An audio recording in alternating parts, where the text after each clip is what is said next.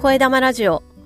脱力系言語聴覚士コンのその日を積むトーク。このラジオでは言語聴覚士のコンが言葉声話し方にまつわる話や日々の雑感を一人でのんびり話したり時折ゲストをお迎えして楽しくお話ししていきます。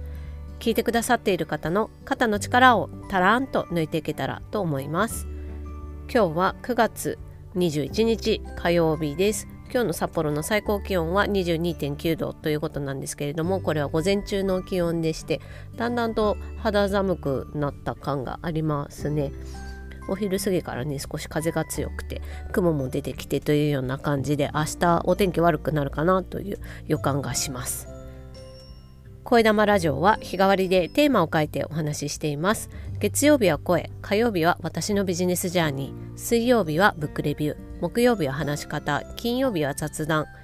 土曜日は北海道や札幌に関すること。そして日曜日はお休みをいただいています。今日は火曜日ということで、えー、ちょっと言うのが恥ずかしい私のビジネスジャーニーとあの銘打っておりますけれどもそんなお話をしたいと思います。今日はですねうんと、フリーランスって自由気ままとかね何も縛られずに活動できるっていうようなイメージを持たれるかなと思うんですけど自由になるには決めなくちゃいけないことがたくさんということで そんなお話をしたいと思います。まあこんなお話ねあのネットにゴロゴロ転がってると思うんですけど私の実感というか たわごとというか、うん、ぼやけみたいな感じで聞いてもらえればいいなと思います。よかったら最後までお付き合いください。そうあさっきも言いましたけどねフリーランスって自由気ままだななんて私も勤めている時はね思いましたしあの縛りがないっていうね勤め先っていう勤務先っていうね縛りがないっていうのはいいなって思ったりしてたんですよね。で私自身はねまだフリーランスってはっきり大きな声で言えるほどの活動をちゃんとできているかっていうとそうでもないんですけどまだ仕事の数自体はねそんなに多くないのでなんですけどねあのまあちょっとずつ準備は進めてる感じでして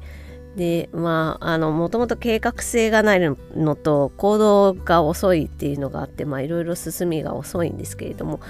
進みが遅いっていうのはねそれだけじゃなくてですねっていうことをちょっと考えたりしてそれは決めなきゃいけないことがたくさんあるからじゃないかなっていうのを自分でもちょっと考えたりしたんですよね。え決断するっていうのはねかなりのエネルギーが必要です。時間も必要な場合が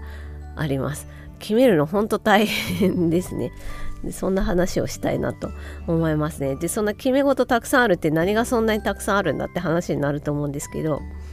まずね大前提として自分の仕事の範囲を決めなくちゃいけないですよね。え何言ってんのって思うと思うんですけどあのここ一番大事だと思うんです。何をお仕事として受けて何を受けないかっていうことをはっきりさせないと何でもかんでもやりたくなってしまうし話がね自分の想定しないところところから来ても受けてしまったようなことがね収入のためにやってしまったりとか収入とか実績のためにねやりがちになっちゃうと思うんですよね。で勤務先がある時はねそこの勤務先で仕事の内容とかね範囲っていうのは決まってると思うんですけど私も今までそうだったんですけどフリーランスっていうのは自分でどこからどこまでやるかっていうのを決めるとここはやらないっていうのも自分で決めるっていうそこがね一番難しいといえば難しいというかねもう大前提ですね。そしてね次に決めるの難しいのはやっぱ単価ですねいくらでやるかっていうことを決めるっていうのも難しい値段設定を自分でするっていうのはね本当に難しいことだなって思います。今一応声の場では価格を決めた状態にはありますけれどもこれが答えだとは自分では思っていないです。本当にいいのかっていうのはわからないしね。あのそれは誰が決めるかっていうのもわからない。もうお客様なんですけど。もうお客様でもあるし自分でもあるっていうところが本当難しいですね。あの言語聴覚士がね医療機関に勤めている場合はもうあの診療報酬っていうものでね決められていてでまあそこから、まあ、勤務先の医療機関に入ってくる収入に応じて、まあ、給料っていうものもね大まかに決まっているというようなところもありますけどねフリーランスとして活動するということは自分がどうしたいかっていうところにも反映してくるので本当に単価を決めるのは難しいです。あとその収入をねあの得るためには自分の存在を世の中に知らしめていかなきゃいけないですよね。何も言わないでお客さん来るわけでは絶対ないので。でそれをどうしていくかっていうことも考えなきゃいけないしそのやり方決めてどういう頻度でやっていくかとかねあといくらまで予算を出してやっていくかっていうこともね考えなきゃいけない。本当にこれはね細かいです。たくさん決めなきゃいけないことあります。それからねまだまだまだたくさんありますね。働く時間もサービス内容も自分で決めていかなきゃいけないっていうのもありますしね。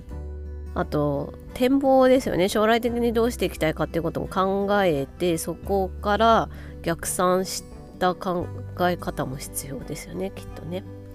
あと事務的なところでいくと一番大事なのって法律関係の確認作業かなって思うんですよね。法律を犯したことはできないですよねやっぱり。なのでであとまあ一応医療職っていう範囲になるので言語聴覚士が。